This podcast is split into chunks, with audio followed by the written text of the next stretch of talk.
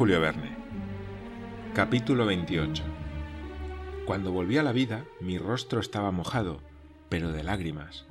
¿Cuánto duró aquel estado de insensibilidad? No sabría decirlo. Ya no tenía medio alguno de darme cuenta del tiempo. Nunca hubo soledad semejante a la mía, jamás abandono tan completo. Después de mi caída había perdido mucha sangre, me sentía empapado en ella. Ay, cuánto lamentaba no haber muerto y que todavía tuviese que hacer eso. No quería pensar más. Abandoné cualquier idea y, vencido por el dolor, me acurruqué junto a la pared opuesta. Ya sentía que el desvanecimiento se apoderaba de nuevo de mí y con él el aniquilamiento supremo, cuando un ruido violento vino a golpear en mis oídos. Se parecía al ruido prolongado del trueno, y oí las ondas sonoras perderse poco a poco en las lejanas profundidades del abismo. ¿De dónde provenía aquel ruido? De algún fenómeno, sin duda, que se operaba en el seno del macizo terrestre, la explosión de un gas o la caída de algún potente asentamiento del globo. Seguí escuchando. Quise saber si aquel ruido se repetiría. Pasó un cuarto de hora. El silencio reinaba en la galería, Oía incluso los latidos de mi corazón. De pronto mi oído, aplicado por casualidad sobre el muro, creyó sorprender palabras vagas, imperceptibles, lejanas. Me estremecí. Es una alucinación, pensé. Pero no. Escuchando con más atención, oí realmente un murmullo de voz. Pero comprender lo que se decía fue lo que no me permitió mi debilidad. Sin embargo, hablaban. Estaba seguro. Por un instante seguí el temor de que aquellas palabras fuesen mías, devueltas por un eco. Quizás sin saberlo yo mismo había gritado. Apreté los labios con fuerza y arrimé de nuevo el oído a la pared. Sí, es cierto. Están hablando. Están hablando. Y avanzando algunos pies a lo largo de la muralla, escuché con toda claridad.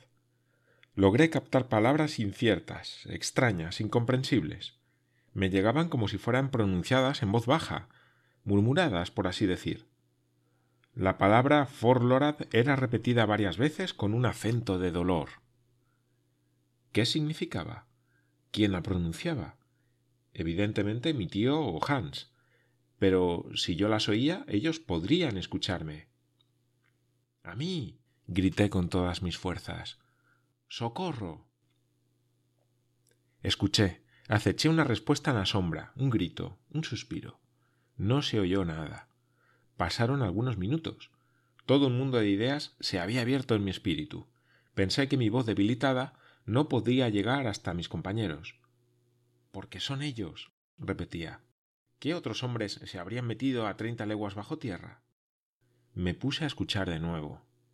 Paseando mi oído sobre la pared, encontré un punto exacto en el que las voces parecían alcanzar su máxima intensidad. La palabra Forlorad volvió de nuevo a mi oído, y luego aquel ruido de trueno que me había sacado de mi torpor. No, dije, no es a través del macizo por donde se dejan oír esas voces. La pared está hecha de granito, y no permitiría que la atravesase ni siquiera la detonación más fuerte. Ese ruido llega por la galería misma, es preciso que ahí se produzca un efecto acústico muy particular. Escuché de nuevo, y aquella vez sí, aquella vez sí oí mi nombre nítidamente lanzado a través del espacio. Era mi tío quien lo pronunciaba. Hablaba con el guía, y la palabra Forlorad era una palabra danesa. Entonces comprendí todo. Para hacerme oír, había que hablar precisamente a lo largo de aquella muralla que servía para conducir mi voz como el hilo conduce la electricidad. No había tiempo que perder. Si mis compañeros se alejaban algunos pasos, el fenómeno acústico quedaría destruido. Me acerqué, pues, a la muralla y pronuncié estas palabras lo más claramente que pude. Tío Lidenbrock. Esperé con la mayor ansiedad. El sonido no tiene una rapidez extremada. La densidad de las capas de aire no aumenta siquiera su velocidad, solo su intensidad. Algunos segundos, siglos, transcurrieron, y por fin llegaron a mi oído estas palabras. Axel, Axel, ¿eres tú? Sí, sí, respondí. Hijo mío, ¿dónde estás? Perdido en la más completa oscuridad. ¿Y tu lámpara? Apagada. ¿Y el riachuelo? Desaparecido. Axel, mi pobre Axel, ten ánimo. Espere un poco, estoy agotado, no tengo ya fuerzas para responder. Pero hábleme. Valor, continuó mi tío. No hables, escúchame. Te hemos buscado subiendo y bajando la galería. Ha sido imposible encontrarte. Ah, cuánto te he llorado, muchacho. En fin, suponiéndote siempre en el camino del Hansbach, hemos vuelto a bajar disparando los fusiles. Si nuestras voces pueden reunirse ahora, es un puro efecto de acústica. Nuestras manos no pueden tocarse, pero no desesperes, Axel, ya es algo oírse. Durante este tiempo yo había reflexionado. Cierta esperanza, vaga todavía, volvía de nuevo a mi corazón. Ante todo, había algo que me importaba conocer. Acerqué, pues, mis labios al muro y dije ¿Tío? Dime, muchacho. me respondieron tras algunos instantes. Lo primero que hay que saber es qué distancia nos separa. Eso es fácil. ¿Tiene el cronómetro? Sí. Pues bien, cójalo. Pronuncie mi nombre anotando exactamente el segundo en que hable.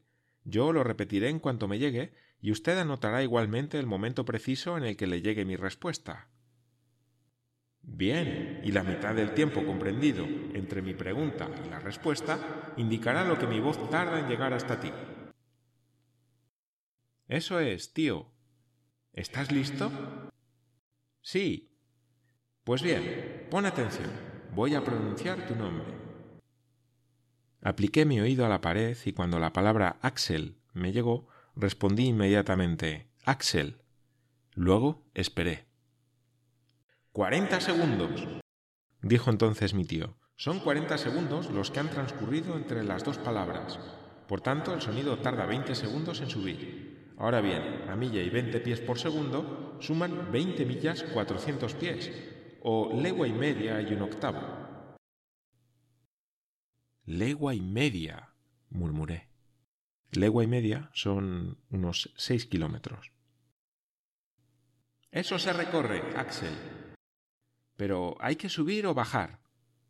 Bajar. Y he aquí por qué. Hemos llegado a un amplio espacio en el que desembocan gran número de galerías. La que has seguido tiene que conducirte aquí, porque parece que todas estas hendiduras, estas fracturas del globo, irradian en torno de la inmensa caverna que ocupamos. Levántate, pues, y sigue tu ruta. Camina, arrástrate si es preciso, Déjate deslizar en las pendientes rápidas y encontrarás nuestros brazos para recibirte al final del camino. En marcha, muchacho, en marcha. Estas palabras me reanimaron. Adiós, tío, exclamé. Ya voy. Nuestras voces no podrán comunicarse entre sí en el momento en que abandone este lugar. Adiós, pues. Hasta luego, Axel. Hasta luego. Esas fueron las últimas palabras que oí. Aquella sorprendente conversación, mantenida a través de la masa terrestre, intercambiada a más de una legua de distancia, concluyó con esas esperanzadoras palabras. Elevé una plegaria de gratitud a Dios porque me había conducido entre aquellas inmensidades sombrías al único punto quizás en el que la voz de mis compañeros podía llegarme. Este efecto acústico tan sorprendente se explica con facilidad por medio de las leyes físicas. Provenía de la forma del corredor y de la conductibilidad de la roca. Hay muchos ejemplos de esta propagación de sonidos no perceptibles en los espacios intermedios.